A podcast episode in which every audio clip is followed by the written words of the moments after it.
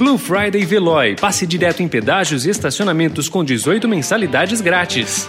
Notícia no seu tempo. Política.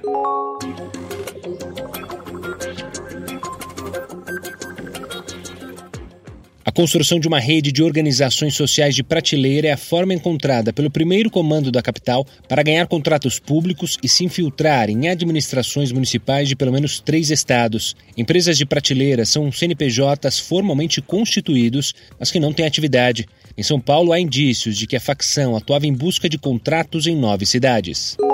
O arquivo de áudio foi criado em 25 de agosto de 2018. Sua transcrição pela perícia ocupou 15 páginas de um relatório da Operação Sou de Esporte. A conversa é uma das provas da polícia do uso de empresas de gaveta para que a organização criminosa se apoderasse de contratos com o setor público. No diálogo são mencionados diretores de hospitais e da empresa de limpeza urbana de Arujá, além de um secretário do município. Uma disputa pela segunda vaga no segundo turno marca os últimos dias da corrida pela Prefeitura do Rio. Enquanto o prefeito Marcelo Crivella e a deputada federal Benedita da Silva nacionalizam as campanhas e apelam aos respectivos padrinhos, o presidente Jair Bolsonaro e o ex-presidente Luiz Inácio Lula da Silva, a deputada estadual Marta Rocha concentra ataques em Crivella, com quem disputa eleitores e faz acenos à esquerda.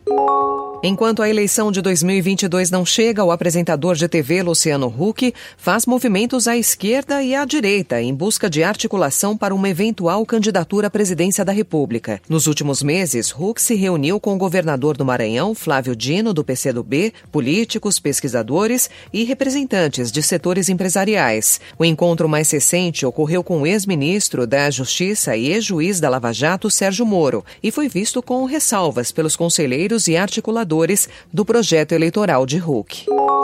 O hacker que invadiu o sistema informatizado do Superior Tribunal de Justiça na terça-feira passada continua mantendo sob seu controle documentos e processos sigilosos que correm na corte.